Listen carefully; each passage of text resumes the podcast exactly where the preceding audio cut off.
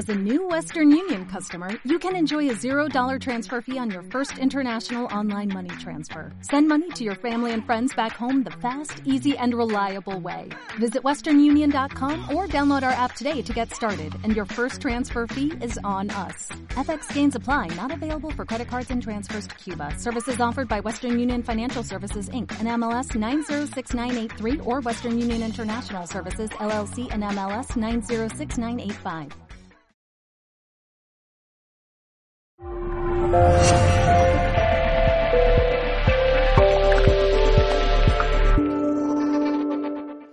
Me llamo Victoria Peñaranda, soy terapeuta de terapias, eh, voy a hacer un KitKat, de terapias naturales. Me molesta decir alternativas, porque hay demasiado agobio ahora mismo con las terapias y creo que el ser humano tiene la capacidad como para autosanarse él mismo, para ayudarse, y las terapias naturales lo que hacen es recordarlo.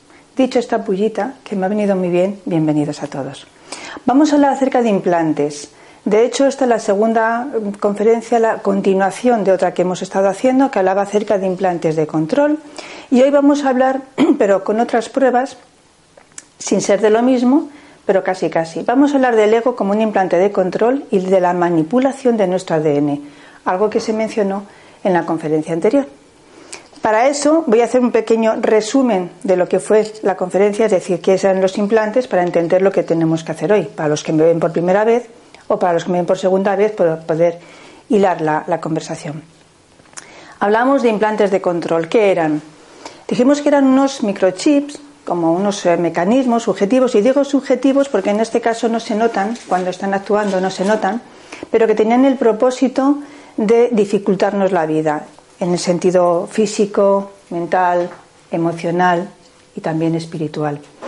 ¿Qué es lo que hacían estos implantes? Dificultaban porque no tenían, o tenían más bien, un programa insertado de no reconocimiento y por lo tanto era imposible reconocerlos, detectarlos, nos dificultaban el acercarnos a nuestra propia alma, a nuestro ser de luz, a ese encuentro con nuestro ser de luz. Dijimos algo que quiero que las personas ahora mismo lo tengan en cuenta, que distorsionaba los campos electromagnéticos, nuestras capas áuricas, y alguien se llevó un poco las manos a la cabeza. Vamos a hablar acerca de esto. Comentábamos cómo eran capaces de eh, eh, distorsionar nuestra conducta, nuestros pensamientos, las creencias, eh, cosas, las actitudes, realmente difícil. Alguien también se llevó la mano a la cabeza. Hoy lo haremos. Dijimos que habían manipulado nuestro ADN. De esas 12 hebras del ADN, uno quedaba para la parte orgánica, la parte física, y el resto para la parte, eh, digamos, espiritual, porque los científicos, creo que ahora ya no tanto, lo denominan ADN basura. Y hoy vamos a hablar acerca de cómo han manipulado el ADN y las consecuencias que eso tiene para nosotros y desde cuándo está. De esto es de lo que vamos a hablar. Del ego como implante de control de la manipulación de nuestro ADN y de ver cómo seguimos siendo esclavos de estas personas, que eso es el propósito al final de estos implantes, ser esclavos de ellos sin que podamos reconocerlo. ¿Esclavos de quién? Que esta la cuestión. Pues esclavos de, dijimos, em, conciencias parasitarias que están muy arriba, fuera de este plano, que obviamente al separarse, siempre digo lo mismo, al separarse de la fuente, de ese, lo que llamamos ese Dios, eh, lo que hacen es, bueno, ya no pueden seguir viviendo, necesitan la energía y al separarse tienen que seguir evolucionando. ¿De quién la toman? De nosotros, posiblemente de más, pero en este caso de nosotros. Y por lo tanto dijimos que para poder, entre comillas, salvarnos, tendríamos que por lo menos detectarlo y quitarlos. Voy a decir lo mismo que dije la otra vez. En ningún caso, tanto Espacio 7 como yo, al que agradezco desde luego que haya hecho esta apuesta conmigo, Estamos intentando establecer verdades, ni hemos descubierto América ni nada por el estilo. Estamos intentando, digamos, en el primer lugar, la primera conferencia, fomentar un poco la curiosidad que surgiera, que las personas pudieran investigar. Y yo en este caso creo que lo que estoy intentando es el debate. Eh, que haya ese debate, que se organice ese pequeño razonamiento que podemos tener todos en la cabeza y que en cualquier caso nos sirva para algo. Así que vamos a hablar acerca de ello. Creo que vienen. Bien. Entonces, hablábamos de implantes. Hablamos de cómo han manipulado el ADN. Para esto yo me puedo mm, permitir el lujo y de referirme desde la prehistoria para explicar cómo el ser humano efectivamente hay, eh, ¿cómo se dice?, parte, pruebas realmente de que ha sido así.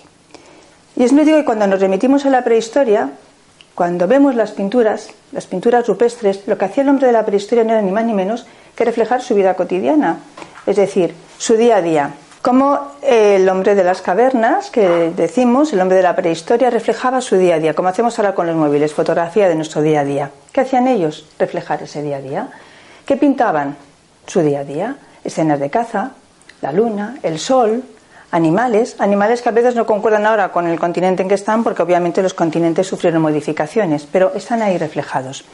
¿Qué más reflejaban estas personas? Si entendemos que ellos lo que estaban dibujando era precisamente eso, su día a día, ¿cómo explicamos entonces que estas personas dibujaran lo que hoy día consideramos que es un ovni? Un ovni. Pero dibujaban. Que dibujaban gigantes, que se comían a hombres, lo dibujaban, están ahí. No solamente en la cueva de los tallos, que la parece que era más famosa, estaban ahí. Dibujaban luna, estrellas, pero dibujaban seres que bajaban del cielo con una especie como de mm, uniforme, de, de cascos. Lo estaban dibujando. Y no hemos quedado en que ellos únicamente utilizaban la lanza y poca cosa más, porque estamos hablando de la de piedra. Y estamos hablando de que dibujaban seres que venían con uniforme, con cosas que venían del espacio. Si comenzamos ahí, para mí esa intervención que la humanidad ha tenido me resulta válida. Pero fíjense, hay más culturas. Los indios haki de México, ellos desde siempre decían, es muy curioso, que teníamos insertados en nuestra mente la mente de los dioses. Curioso, ¿no?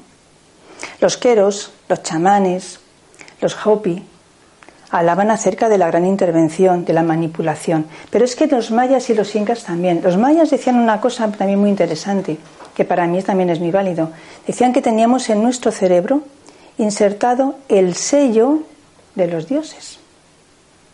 ¿De qué dioses? Fijaos que estamos hablando del sello de los dioses en nuestro cerebro. Es decir, culturalmente, las civilizaciones han hablado de esa gran intervención que ha sufrido la humanidad antes de ese periodo catastrófico, al que llamamos el diluvio, que comenzó ahí otra cosa. Y yo puedo seguir hablando acerca de estas culturas y seguir hablando de cómo ellos estaban interpretando esto, pero me voy a, a referir a experimentos de personas que sin creer en Dios, sin creer en extraterrestres, han llegado a la misma conclusión de una forma casi casual. Y vamos a empezar por el año 2012.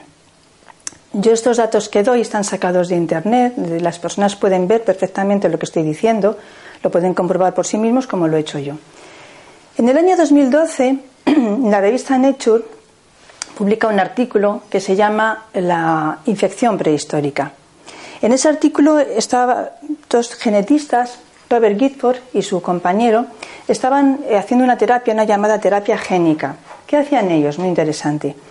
Tomaban un, un virus, le cortaban la parte patógena y le insertaban a su vez un código, un código genético, con nuevas instrucciones, de manera que se supone que esto aceleraba la curación de personas que hubieran tenido algún problema inmune o una enfermedad genética.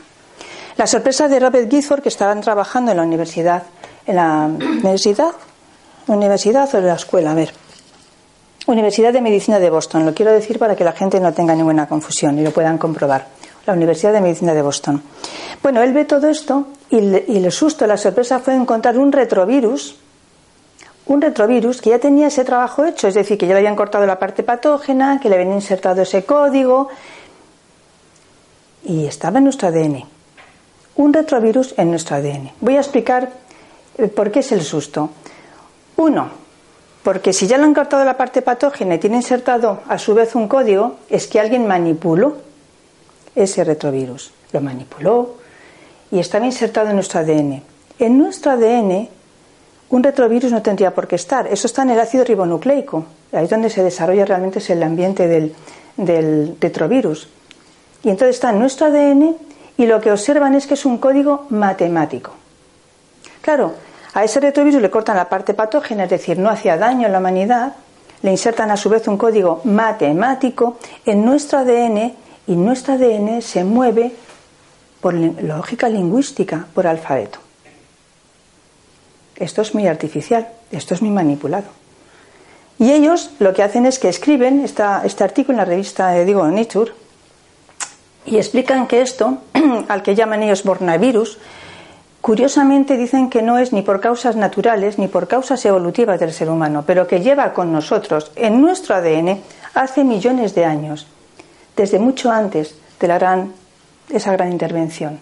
Entonces ellos que no creen, no sé ahora, pero no creían ni en Dios, ni en la fuente, ni en el campo cuántico, ni en el todo, ni nada de estas cosas, ni tampoco estaban queriendo probar que hay vida extraterrestre, publican el artículo diciendo que si bien no tiene causas naturales ni evolutivas, ellos dicen, entonces esto es por causa extraterrestre. Es decir, eh, ¿que ¿quién puede ser? ¿Que pudo ser perfectamente alguien que vino de las estrellas de otras galaxias? Puede. ¿Que fuera quizás alguien de una humanidad de mucho antes de ese gran cataclismo, de antes del diluvio, una humanidad preadámica? Puede. Pero lo cierto es que tenemos insertado en nuestro ADN un código matemático que es artificial y que está ahí manipulando y ahora veremos lo que hace. Por lo pronto, lo que dijimos en la conferencia anterior es cierto, es decir, tenemos insertado el código de los dioses. También tenemos que recordar que tenemos un cerebro reptiliano, que no se nos olvide esto. Bueno, pues pasa un año más tarde y Maxim Makukov, que es un, eh, un, astrobiólogo de Kazajistán, él retoma este estudio y decide investigar qué es ese código matemático, qué es lo que significaban los números. Entonces se lo dice a Vladimir, lo tengo aquí apuntado, pero bueno, como es en inglés, pero lo voy a leer para que la gente lo pueda ver. Estaban en la Universidad de Al-Jarabi, él se llamaba Maxim Makukov y Vladimir Sherbat, el matemático, que son los que averiguaron esto. Este Sherbat lo que dice fue que este código no era un código matemático simple, eran algoritmos informáticos. Los algoritmos informáticos dentro de nuestro ADN, que, insisto, se maneja por lógica lingüística. Hasta qué extremo de perfección nos pusieron dentro del ADN. Y ellos también explican que esto no tiene nada que ver ni por causas evolutivas ni por causas naturales del ser humano. Luego está insertado ahí de forma artificial para conseguir un propósito, por lo pronto distorsionar nuestro ADN, obviamente. Y ahora veremos qué es lo que hace. Esto lo pueden comprobar todo el mundo, pero yo lo he sacado de internet. Me leí el artículo y miré lo que hizo Maxima Kukov. Bueno, pasa el tiempo y la gente sigue investigando acerca de esto y curiosamente ese código que está insertado en nuestro ADN lo que hace es empujar, impulsar nuestro ego, que de eso vamos a hablar, del ego como implante extraterrestre. Pero hasta ahora lo que vamos viendo es que lo que estábamos diciendo, ¿no? Cómo tenemos insertado en nuestro ADN un código, un código informático desde hace millones de años que no corresponde ni a causas naturales ni a causas evolutivas. Luego alguien lo tuvo que insertar. Civilización anterior a Adán, agente de la estrella, pero desde luego ahí está. Bueno, pues pasa el tiempo, y seguimos con universidades, que además las universidades están haciendo un trabajo de investigación estupendo. Bien, la siguiente es cómo tiran de esto mismo y uno se da cuenta de que el ego, el inconsciente, que además lo maneja nuestro ADN, es inconsciente, es muy interesante lo que hace con nosotros. Mm, todo nuestro cerebro, todo lo que hacemos, el hablar, el andar, el reír, la capacidad incluso de soñar, de imaginar, está en nuestro cerebro, pero tiene un lugar físico, tiene una región. De manera que si tengo un problema en el habla, voy a esa región. Si tengo un problema en la vista, voy a esta región. Y ahí lo pueden solucionar. Pero es muy curioso que en la parte consciente nuestra, que sí que tiene una parte mm, eh, física, porque tiene una conexión neuronal, esto ocupa muy poco en nuestro cerebro y la información que manda, según lo que han dicho los científicos, son 40 bits por segundo de información. El consciente, que sí tiene una región en el cerebro. El inconsciente, el ego, mi personalidad, mi yo, yo, Victoria, soy mi ego, que si me pongo tontita y lo hago crecer, pues una tontería. Pero yo, mi ego, mi personalidad, no tiene un lugar en el cerebro.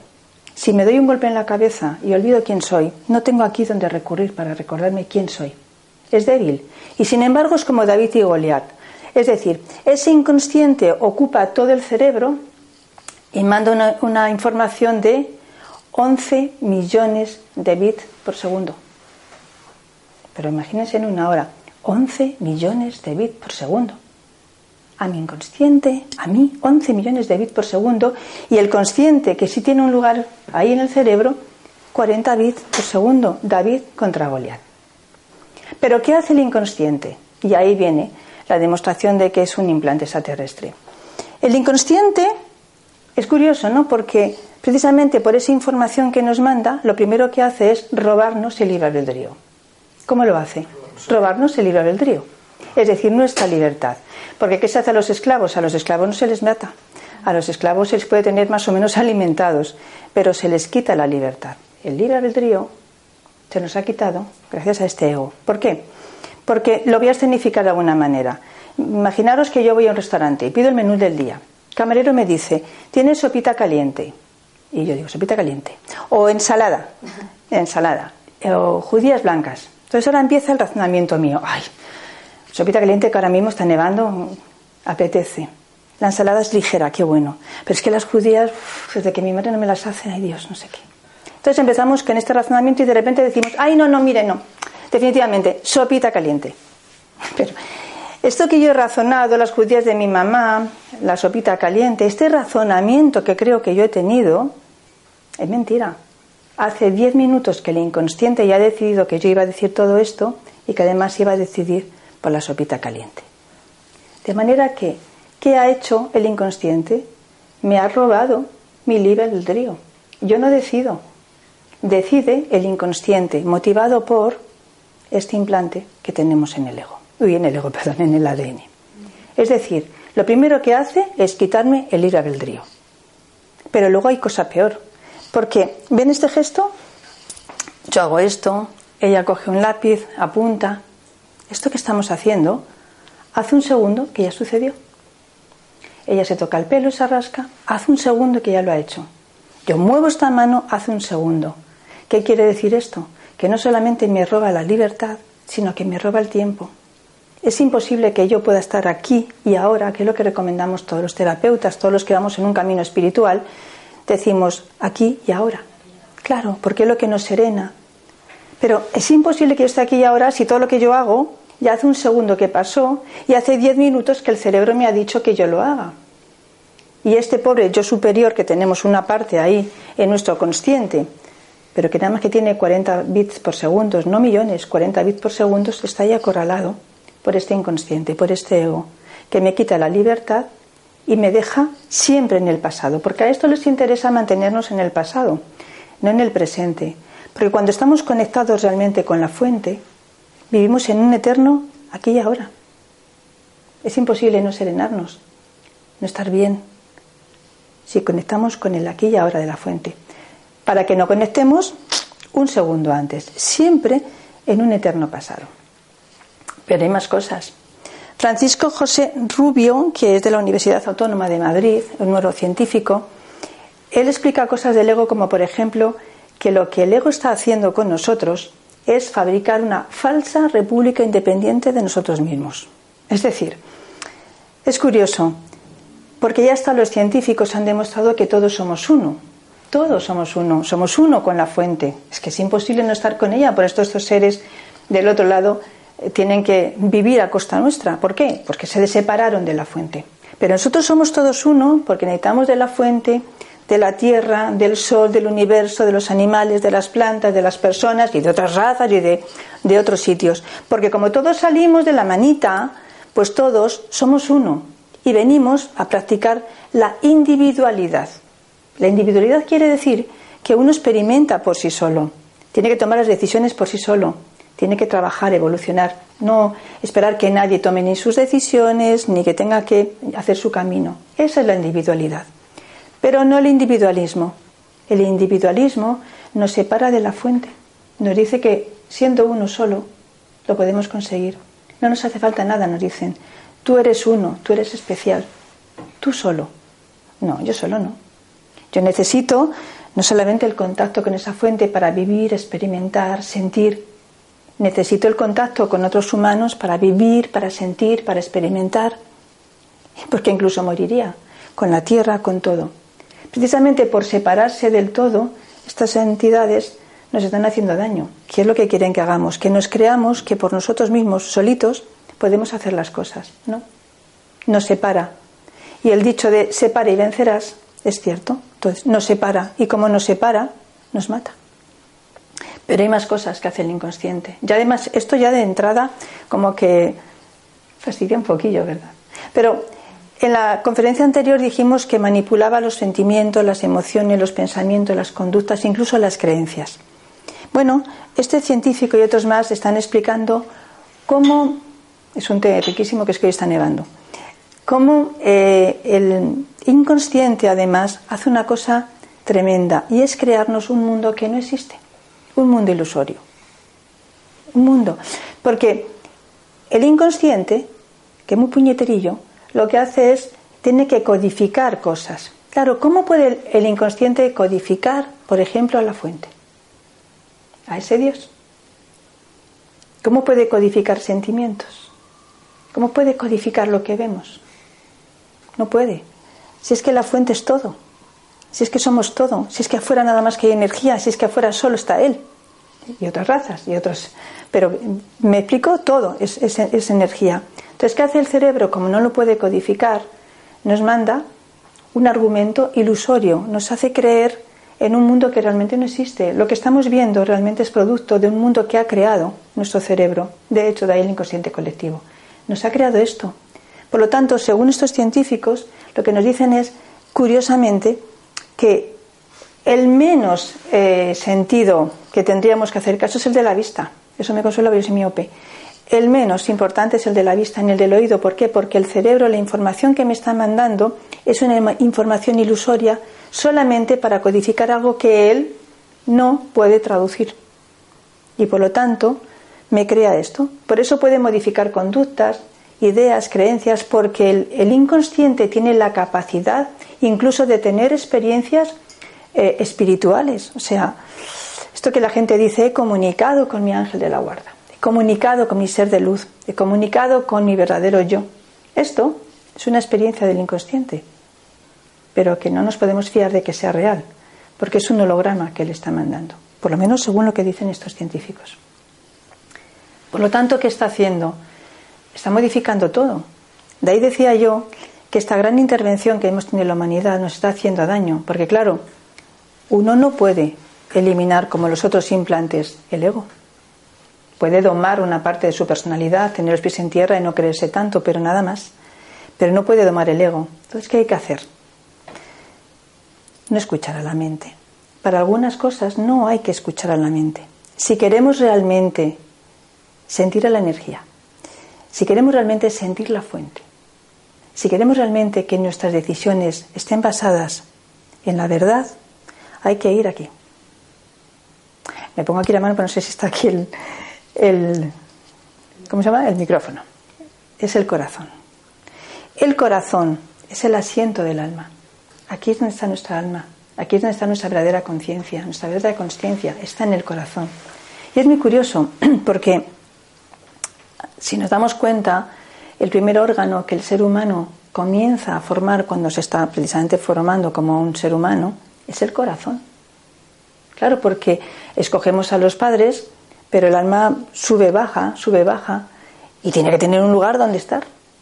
Por eso el primer órgano es el corazón, para que el alma anide ahí mientras tanto. Y cuando nos vamos, cuando pasamos de plano, justo en el momento de decir adiós, es el corazón el último que se va. Primero es el cerebro, después el corazón, porque como es el alma, va dirigiendo. Tú te vas ahora, tú después, tú, tú, y al final se va él. Por lo tanto, si queremos tomar buenas decisiones, si de verdad queremos estar en comunicación con la fuente, con la fuente primaria, con ese Dios inmenso, como le queramos decir, hay que escuchar al corazón. Es curioso, tengo un dato para que las personas también lo vean. Termino. Rory McCratty, del Instituto Matemático del Corazón, este señor que lleva más de 25 años estudiando el corazón, dice que el corazón es el órgano que tiene todo. Corazón, tiene cerebro, tiene hasta como intestinos. Pero él dice que tiene un cerebro que es el único que comunica directamente con la fuente primaria. Después de 25 años de estar con pacientes, de examinar el corazón, le resulta tan fantástico decir que el corazón es el único que de verdad tiene el contacto con la fuente. Porque está nuestra alma. Por eso si queremos saber lo que nuestra alma piensa de verdad, el corazón. Si queremos tomar buenas decisiones, pasémonos en el corazón. De ahí que a veces tenemos expresiones populares que dicen lo que hay, pues esto de eh, fíate de tu corazón. Que sea una persona de buen corazón. ¿Mm? Eh, toma la decisión, pero déjate llevar por él corazón. Porque es que el alma, el alma sabe hablarnos y desde hace mucho tiempo nos está diciendo esto. Hay que hablar al corazón. Pero ¿cómo hablamos al corazón? Esta es otra. Si la mente manda 11 millones de bits, es que yo me he quedado con esto y me parece increíble, pero 11 millones de bits que nos confunden y el corazón no, tenemos que aprender el lenguaje del corazón. ¿Y cuál es el lenguaje del corazón?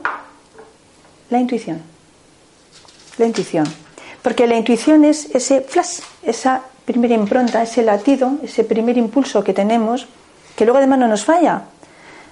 Ahora está nevando, nos recuerda. A mí me ha pasado, no sé a vosotros, ¿no? Pero a mí me ha pasado eh, pues eso, como hace poco se lo contaba además a Alicia, pues eh, intentar, salgo y digo, voy a llevar el paraguas porque va a llover. Y luego digo, ah, qué tontería, porque me pesa, si es que luego al final es una tontería, porque mira, puedo ya hacerlo, porque me pueden llevar, pum, pum, pum, pum, dejo el paraguas. Y a las tres horas me cayó una chupa de mucho cuidado. Siempre pasa, ¿no? O nos ha pasado a todos algo de conocer a alguien o tenemos que tomar una decisión y tenemos un primer impulso. Y ese primer impulso, exacto, y entonces uno dice, ay, y luego cambias, porque la mente empieza y te dice, no, porque fíjate, porque, porque pan, porque pen. Y al final falla. Y uno dice, si es que lo sabía, lo sabía, si es que lo sabía, ¿por qué no hice caso? Si es que no os ha pasado, porque a mí me pasa montones de veces. O sea, es que, es que tenía que haber hecho caso. Si es que lo sentía, y decimos lo sentía, aquí, en el corazón. Claro, porque además el alma cuando nos habla solo tiene una forma de hablarnos, una sola vez. Siempre dice lo mismo. Si te dice que no a una persona porque tú estás notando que el cuerpo es una antena y te dice no, no, es que es un no. Pero la mente, como es dual, además siempre nos equivoca. Siempre tiene razonamientos. Y hoy tiene este razonamiento, pero mañana puede tener otro razonamiento. Es decir, siempre es bueno o malo, eh, blanco o negro, sí, pero no. El corazón no engaña, porque siempre te va a decir lo mismo. Es un sí, es un sí, es un no y es un no. Por eso hay que hacer caso del corazón, mantenerlo en su sitio. ¿Qué tenemos que hacer? Pues potenciarlo, potenciarlo, mirar más. Eh, a veces hacemos tantas meditaciones, tanto para arriba, que se nos olvida que hay que meditar aquí, al corazón, sentir con el corazón. Y cuando tengamos que tomar una decisión, desde luego consultar con nuestro corazón, que es el único que de verdad está en conexión con la fuente. Por lo tanto, hay que hacer caso de esa intuición. ¿Qué más podemos hacer para fortalecer el corazón? Darle libertad, no atarle. Porque a veces le atamos con cosas, con sentimientos que no queremos tener y que como la mente nos ha hecho razonar, boom, boom, seguimos en ese razonamiento tonto, con emociones que le están dañando. Yo digo lo mismo que la mejor protección para todo es controlar las emociones, por favor, serenamente feliz, serenamente infeliz. ¿Por qué? Porque cualquier emoción desborda el corazón, le tapamos. Cuando empezamos a analizar la mente, cuando somos demasiado analíticos, tapamos el corazón, tapamos nuestra alma y por lo tanto tenemos que dejar que la fuente nos hable. Por favor, el corazón.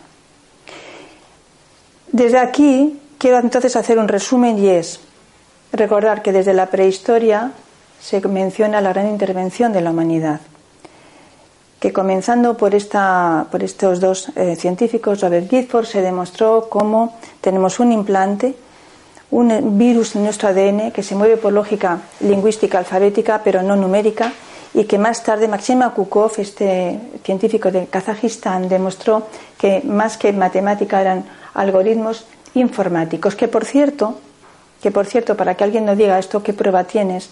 Pues esto se puede comprobar muy fácilmente, como lo hace cualquier médico cuando ha hecho un escáner.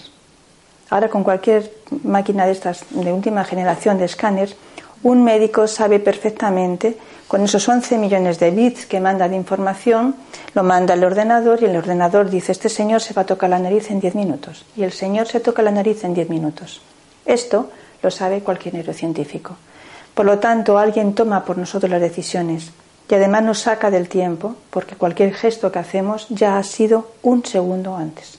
Por lo tanto, nos saca de nuestro libre albedrío, nos saca del tiempo, nos crea ilusiones que no existen, un mundo que realmente no existe, puede modificar nuestras ideas porque nos conduce a lo que Él quiere y, por supuesto, además de todo esto, como hemos dicho antes, nos induce a callar el corazón, que para mí es lo más importante. Voy a aprovechar brevemente para contestar algunas de las preguntas que surgieron en esa primera conferencia, que me parece que es justo. Em, yo hablo de extraterrestres, de razas de extraterrestres. Obviamente las hay de todo tipo, mm, peleonas y no peleonas, pero hablamos de que estos seres que están allí en otras dimensiones mucho más alejadas de lo que nos podamos imaginar usan a tres principales, que son dracos reptilianos y grises, aunque los grises más que una raza son un experimento de ellos. Pero bueno, em, pero hay más cosas en este mundo, hay más razas unas más belicosas que otras, pero hay más razas y tenemos que aprender a tener cuidado, porque lo que están haciendo es confundirnos mucho. Hay mucha gente que me decía, ¿con una meditación se puede quitar los implantes? Difícilmente.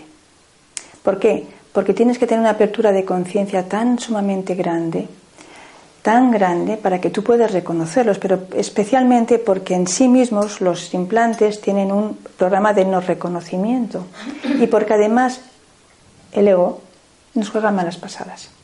Porque todos nos creemos demasiado importantes. De hecho, hay demasiadas, eh, ¿cómo se dice?, hipnosis, regresiones, en los que todos somos lo mismos. Juanas de Arco, Isis, Nefertitis, todos importantes. Entonces el ego nos juega mala pasada, por lo tanto, difícilmente nos va a ayudar a reconocer dónde están estos implantes. ¿Puede pasar? Sí, claro, sí, que no hay verdades fundamentales, pero es difícil. Para mí pero yo, desde mi experiencia, desde mi verdad, para mí lo mejor es, como lo estamos haciendo, pues mirar dónde están y extraer la parte energética para de esta manera anularlas. Pero hablábamos de que había energías, más energías. Es que aquí hay muchas personas han venido a mí, por eso tengo que dar gracias a los que han estado mirando, que me han dado esos comentarios maravillosos, algunos no, pero con respeto, porque me han contado muchas experiencias. Y no todos tienen que ver con extraterrestres. Hay lo que llamamos incubos, subcubos, almas perdidas, entes del bajo astral, del medio, del alto, yo qué sé, es que hay muchísimas. ¿Qué tenemos que hacer? Defendernos de ellos. De forma muy genérica, porque algunas personas me preguntaron, lo voy a decir. A ver, lo mejor que se puede hacer tanto con unos como con otros es no tener miedo, porque el miedo eh, atrae y porque esto pasa como con el bullying de los colegios. Eh, ¿Con quién se meten los matones? Pues con los que viven más débiles. Si tenemos miedo, nos ven con, debilidad y con debilidad van a ir a por nosotros. Por lo tanto, lo primero es no tener miedo. ¿Por qué? Porque nosotros tenemos algo que ellos no tienen. Por eso nos han insertado este virus en el ADN, por eso nos han intentado modificar el ADN, para no recordarnos quiénes somos. Y es que somos dioses, somos de la fuente. Y por tanto tenemos ese poder que ellos no tienen, porque tenemos alma, alma, y sentimos. Y lo más importante en esta vida es el sentimiento. Ellos no tienen, no pueden experimentar, nosotros sí. Entonces recordar lo que valemos, tomar fuerza nosotros. Así que muchas personas me han preguntado, ¿qué sucede cuando tengo parálisis del sueño? Por lo pronto, programar. A ver, hay entidades que nos van a hacer daño y no podemos remediarlo, a no ser que nosotros tenemos fuerza, digamos no, y tengamos la psique, como dice una amiga mía, eh, muy bien puesta. Em, pero si tenemos parálisis del sueño, bueno, de entrada vamos a intentar protegernos. Cuando llegue la noche, programemos que si en nuestro derecho, en nuestra libertad, terminantemente prohibido que nadie se acerque, que si alguien se acerca, programemos que nos vamos a despertar. Pero si no nos despertamos y sucede que nos paralizan, que tenemos esa sensación de agobio, de que nos están aplastando, de que, nos, que incluso están abusando de nosotros y no podemos movernos, pero la mente sí. Entonces, concentrar nuestra energía ahí justo en el corazón o visualizar que la concentramos en la glándula pineal que va a hacer que nos despertemos, pero sobre todo podemos hacer algo y es defendernos. Y es empujo. O sea, eh, yo visualmente puedo empujar a la persona que tengo aquí, a la entidad que tenga aquí. Yo la puedo empujar no con las manos físicas, pero sí visualizándolo. Y se van. Se van. Porque están invadiendo mi libre albedrío. Se van. No se van. Entonces yo lucho con todo lo que puedo. Pego puñetazos. Tomo una espada de luz. Tomo un bazooka, un rifle. A mí me da igual, pero yo me lo quito del medio. Y lo quito del medio. Porque lo podemos hacer. De manera que primero es proteger. Segundo, desde luego, es defendernos. Recordad que podemos proteger nuestra estancia, la casa, la habitación, la cama, nosotros mismos. Nos podemos meter en una burbuja, en una llama violeta, en un cilindro blanco metálico, blanco platino. Eh, podemos meternos en muchos sitios e incluso, alguien me ha aconsejado, podemos taparnos ¿no? con, una, con algo negro para evitar que nos puedan reconocer. Pero lo primero de todo, nada de miedo, y si vienen, defendernos, porque a la primera volverán, a la segunda volverán, pero a la tercera pues se van a cansar y lo que harán será irse al que sea más fácil. Así que esto por un lado. Estos que vienen y nos tocan son los íncubos, es decir, usan la energía sexual femenina, los súcubos, van el hombre. ¿Y qué tenemos que hacer de nuevo? Las emociones. No permitir. Hoy alguien me ha dicho, mira, es que a mí me ha pasado pero al final resulta que me dejé llevar porque no tenía, porque cómo voy a luchar yo contra una fuerza tan grande. Sí, claro, sí. Si los matones te están sujetando es porque saben que tú puedes defenderte, por lo tanto no te dejes, no dejes, tienes que defenderte, empoderarte y decir no, y a mí no, y pegas el empujón y asunto concluido. Más cosas que me, me va, no tenía que haberos apuntado. Ah, algo que alguien dijo era acerca de la antimonita que yo agradezco mucho los comentarios. A ver, la antimonita es simplemente un mineral de los sulfatos, es que no es nada. La antimonita no es tóxica. De la antimonita se hace desde un balín a, una crema de belleza. No, es, no es peligrosa. Si me la como, sí. Pero, por ejemplo, el flúor está considerado en la tabla de los elementos como un veneno. Eh, y estamos tomándonos flúor todos los días, en colutorios o en enjuagues bucales. No, hay tantas cosas que nos hacen daño. En científicos. En, científicos. Y el, ¿cómo se dice? El triclosan, me parece que es, ¿no? Algo así. También. Entonces, no, esto simplemente es un, mineral que lo que hace es que detecta el implante. Recordemos que los implantes tienen un campo magnético y que junto con el imán, como el implante tiene un campo magnético, tira, el imán también tira, se forma ahí ese, ese espacio y lo mismo hace la antimonita, pero en ningún momento es para nada eh, tóxica. No sé, a ver, más me tenía que recordar, que recordar mucho porque... ¿Qué bueno, piensas de, la existencia de seres humanos sin alma?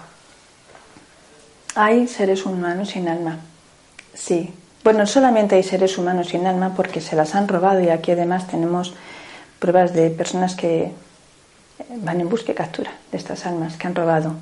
Pero los vemos, hay gente que no tiene alma. Yo creo que por la mirada. Mira, además de que son, ah, como diría yo, psicópatas. Son psicópatas. Si un psicópata es eh, socialmente es muy afectuoso, sabe dónde sonreír, sabe cuándo sonreír, a quién sonreír, a quién llorar, pero es un psicópata y luego te mata y no tiene ningún problema. ¿Existen seres almados? Sí, aquí. No solamente existen seres almados, por las pruebas que tenemos aquí de las personas que están viniendo desde que hicimos la conferencia, eh, incluso he llegado a verlo y sabemos, hay híbridos, porque estas especies lo que intentan es, eh, tienen que evolucionar y, tienen que tomar el relevo, pero no pueden tener descendencia porque son híbridos a sí mismos. Entonces, ¿qué es lo que hacen? Recordemos que en nuestros genes tenemos genética extraterrestre, entre ellos de esta gente. Entonces, ¿qué hacen? abusan de mujeres e incluso muchas me cuentan incluso de, cómo han sentido el embarazo, han vivido el embarazo y recuerdan perfectamente cómo han extraído al niño. Y en otros casos yo personalmente he visto dos, dos niños que son híbridos. Algunos tienen alma, otros no, pero son híbridos. Yo recuerdo en internet a una mujer que decía que a ella le habían hecho muchas veces eh, estas abducciones y habían, cuando llegan los tres, cuatro meses o a veces un poco más, les quitaban a los niños. Y esta mujer luchó porque no le quitaran el último. Y les ves, es que les ves. Ves la mirada perdida. Bueno, y los que vemos el aura, pues ni se le ve. Pero existen. Existen seres sin alma, existen híbridos por parte de ellos, existen gente que son de ellos que están aquí y alguno que otro terapeuta. Es un poco híbrido de ellos también. Desde aquí hago la, la denuncia, pero sí existen. ¿Cómo nos defendemos? Siempre decir lo mismo. Que el corazón, mira, el cuerpo es la mejor antena. Cuando vemos a alguien notamos rápidamente si la persona nos agrada o no. Es piel, es química. Es... Y hay personas a las que miras y dices no. Hay personas a las que les miras a los ojos, no es el caso de Luis, que es maravilloso, pero hay personas a las que miras a los ojos y dices no, no, no tienes alma. Y se les reconoce por las acciones y sobre todo por las almas y luego causan mucho daño. Son las típicas personas que te pueden desmembrar y no ni pestañean siquiera, pero son más difíciles de reconocer. Si no tiene ninguna pregunta más. En cuanto a lo que dices de implantes extraterrestres, a veces eso parece que son más, terrestres que nosotros. ¿no? Bueno, mm, claro. A ver, de entrada estamos completamente, eh, ¿cómo se dice?, espiados, ¿no? Espiados. Os recomiendo que vayáis a Sagens, espiadísimos. Los nuevos iPhones o como se llamen, graban nuestro pensamiento. Nuestra... Bueno, a mí me, pasa a menudo que simplemente miro una vez una página o estoy pensando. El otro día dije yo, uff, ¿qué está pasando aquí? Estaba pensando en cosas y de repente vienen anuncios de esas cosas que yo estaba pensando. No es ninguna broma. Es decir, nos están espiando. También recordemos que aquí los gobiernos, muchos gobiernos, están teniendo contacto con extraterrestres. Eh, no, no nos tenemos que remontar al caso Roswell, es que siguen teniendo, y que mucha de lo que tenemos aquí de adelantos ahora son como resultado de las conversaciones que estos gobiernos han tenido. Y por lo tanto, muchos de los ovnis que estamos viendo últimamente ni tan siquiera son extraterrestres del espacio, son extraterrestres, son de aquí, son de los gobiernos con la información que tienen ellos, están destrozándonos vivos. Puede parecer ciencia ficción, pero lo cierto es que las cientos de personas que están viniendo aquí están demostrando, no es una casualidad. Sí. Pero somos casi más extraterrestres nosotros que ellos. Bueno, es que tenemos. Claro, nosotros sufrimos esa mutación por parte de ellos, pero nosotros en nuestros genes tenemos los genes de muchísimas razas, de varias razas, aparte de estos reptilianos. Y recordemos que tenemos un cerebro reptiliano, que es el de la supervivencia, el que nos hace actuar rápidamente si estamos en peligro. El pero el instintivo. Pero es eso. Y tenemos por esto esas abducciones a, las mujeres y a los hombres y a los niños, porque están estudiando, estudiando las formas de ver cómo conseguir ellos esto. Lo que pasa es que les falta el alma, por eso la roban. Les falta el alma. Pero aquí hay, hay muchísimas extraterrestres, intraterrenos, terrenos, Aquí eh, hay una terapeuta que me hace mucha gracia porque dice que vivimos en el bar de la guerra de las galaxias. Y aquí hay de todo. Lo que pasa es que nos lo ponen en las películas y parece que... Pero sí, es la guerra de las galaxias y existe y es peligroso. Yo lo que he escuchado es que a través de la manipulación genética se han podido crear esta parte de la población sin alma, hmm. que explicaría cómo hay gente en unos niveles tan bajos de conciencia, sin apenas sentimientos. Y el propósito de esta creación sería el crearle conflicto a través de estos seres a la raza humana para tener a la raza humana eh, sin, con, un, con una pega para evolucionar y para poder avanzar por estas personas creando conflicto. Pero yo hago una reflexión sobre esto, aunque no sea agradable. También, eh, como dice el refrán de no hay mal que por bien no venga, el ser humano también puede evolucionar a través del conflicto. Si nuestro mundo fuera todo maravilloso y nuestras circunstancias no tuviéramos nunca una situación de conflicto, tampoco evolucionaríamos. O sea que igual lo que han hecho ellos para impedirnos evolucionar, en cierto modo, eh, puede en algún momento también el utilizar ese lado oscuro para lo podemos puede como decimos eh, servir para que vivamos unas experiencias. Sí sí sí pero sí pero además es muy curioso esto. Mira eso es cierto mira eh, que no se me vean las ideas porque hoy tengo el día difícil. Eh, teóricamente tendríamos que estar experimentando sin tanto sufrimiento. Yo sigo insistiendo en lo mismo, pero esto me revelo contra lo que la gente denomina ley del karma, que no, que no. me rebelo contra muchas cosas. Es verdad que ellos lo que intentan es aborregarnos, porque no hay mejor esclavo que el que está aborregadito, y entonces no, no, no hay esa apertura de conciencia. Y los que creen que han tenido apertura de conciencia, que es peor, es peor todavía, porque de verdad creen que están haciendo un trabajo por la humanidad, que están haciendo cosas y lo que se están es yendo, se están yendo. Claro que a través de la mala experiencia, el humano está sacando la fuerza, o debería sacar la fuerza que realmente tiene, porque es que nosotros somos, yo no sé si más, pero mejores sí. O sea, lo tengo clarísimo, porque tenemos alma y porque sentimos. Entonces, claro, esto está llevando a que muchas personas podemos, vamos a empezar a crear una nueva, ¿cómo se dice? Una conciencia, ¿no? Un paradigma nuevo. Porque hay muchísimas personas que lo que están es negándose ya a que nadie les diga lo que tienen que hacer. Pero fíjate, no solamente son extraterrestres, los que lo dificultan son los propios humanos. Porque, entre otras cosas, mira, incluso para defendernos de estos, eh, vamos a canalizar con la fuente, con muchísimo, estamos todo el día eh, meditando sin olvidarnos, o sea, olvidándonos que tenemos que tomar la energía de la tierra, aquí, en nuestro corazón, que es aquí donde tenemos que mirar, en nosotros mismos. Que nos pasamos la vida diciendo a los guías que nos ayuden, dejando que los guías tomen por nosotros las, las eh, decisiones, que nos digan lo que tenemos que hacer. Y entonces no son guías, de entrada no serían guías. Pero bueno, en cualquier caso, echamos la pelota a los demás, dejamos que el otro decida.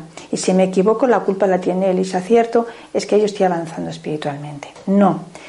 ¿Qué estamos haciendo? Bastantes personas que están haciendo. Tomad el relevo de esto, es decir, no.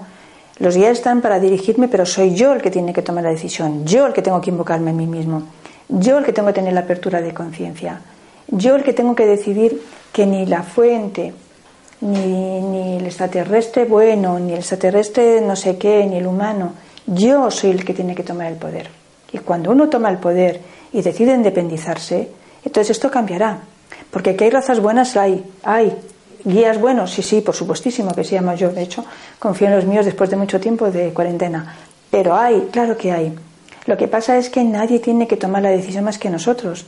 Porque yo, era una de las preguntas que me hacían y que yo me revelaba. ¿Por qué si hay razas buenas no nos ayudan? pues porque ellos nos ayudan, pues esto, con guía, con determinadas cosas, pero en definitiva el trabajo es nuestro. Es decir, si mi casa la están tomando y la están invadiendo personas, soy yo el que tiene que ir a poner la denuncia, soy yo el que tiene que enfrentarse, soy yo el que tiene que hacer las cosas. Otro puede venir a decirme, mira, pon una denuncia, hace esto, haz lo otro, pero en definitiva soy yo el que tiene la responsabilidad. Y nos están acostumbrando a que sea el guía, el maestro espiritual, el maestro ascendido, los ángeles, los, seres de luz, todo esto. No, no, nosotros. Si conseguimos esto, el mundo va a cambiar porque de hecho está cambiando de vibración. Lo que pasa es que está costando, porque cada vez que hacemos algo, ellos inventan otra cosa. Y entonces estamos ahí como el perro y el gato, el ratón y el gato, pero da lo mismo, porque yo confío en el ser humano, por eso no le quiero dar demasiada... Cuando me hablan de esto, porque estoy haciendo la conferencia, pero en general procuro no darle demasiada Mm, importancia, energía a estas cosas, porque en definitiva la energía se alimentan ellos de la energía. Y no, ni miedo ni nada. El ser humano, pues el ser humano es tan maravilloso, tan increíble maravilloso que ellos nos colocaron un retrovirus, modificaron nuestro ADN para modificar conducta, pensamiento, ideas y creencias. ¿Por qué? Porque el ser humano como tal es un ser de energía maravilloso y de luz. Y ni más. Y el peligro, ellos tienen miedo. Lo que pasa es que nos hacen creer que lo contrario. Esto es como David y Goliat. Cuando uno recuerda lo que pasó con David y Goliat, como la Biblia lo explica, ¿no? David era ese gigante, Goliat no era nada, pero a ese gigante le derribó una pedrada que le metió entre ceja y ceja a David. Y era un pastorcillo, imberbe, dice la Biblia. ¿Qué quiere decir esto? Que nos tenemos que empezar a sentir un poco más importantes, que el ser humano tiene mucho sentido de inferioridad. No, no, hay que empoderarse, hay que empezar a reconocer lo que somos, lo que valemos y para adelante, ¿eh? que algún día esto se irá y el planeta estará en esa vibración estupenda, que además se exige, porque es que el planeta está demandando ya ese cambio de vibración. bueno, voy a hacer una cosa antes de, desconectar. Esta conferencia me ha costado mucho trabajo darla porque esta conferencia es un homenaje a una persona que ha vivido por experiencia propia esto que ha sucedido. Y quiero desde aquí decir que aquí tenía que haber dos personas. Una está en Argentina y la otra es Camilo, que se ha ido hace dos días, se ha pasado de plano. Y esto, él esperaba que estuviéramos aquí en esta conferencia porque él sí ha luchado contra todas estas cosas. Luchó y yo creo que seguirá luchando desde el más allá. Así que desde aquí, este es un homenaje a Camilo y os doy las gracias a todos por haber estado aquí. A Mindalia también, por supuesto. Gracias.